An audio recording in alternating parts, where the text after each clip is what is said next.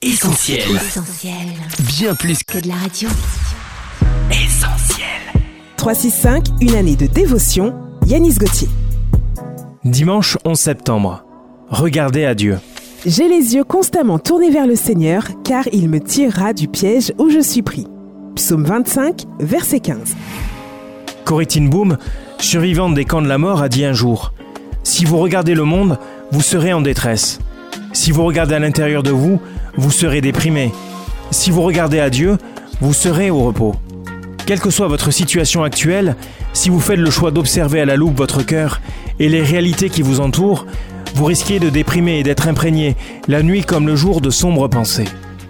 Le psaume 141, verset 8 nous dit Les yeux tournés vers toi, Seigneur mon Dieu, j'ai recours à toi.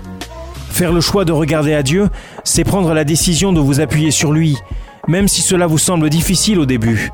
Gardez dans votre cœur la pensée que les projets qu'il a pour vous sont plus grands que vos problèmes.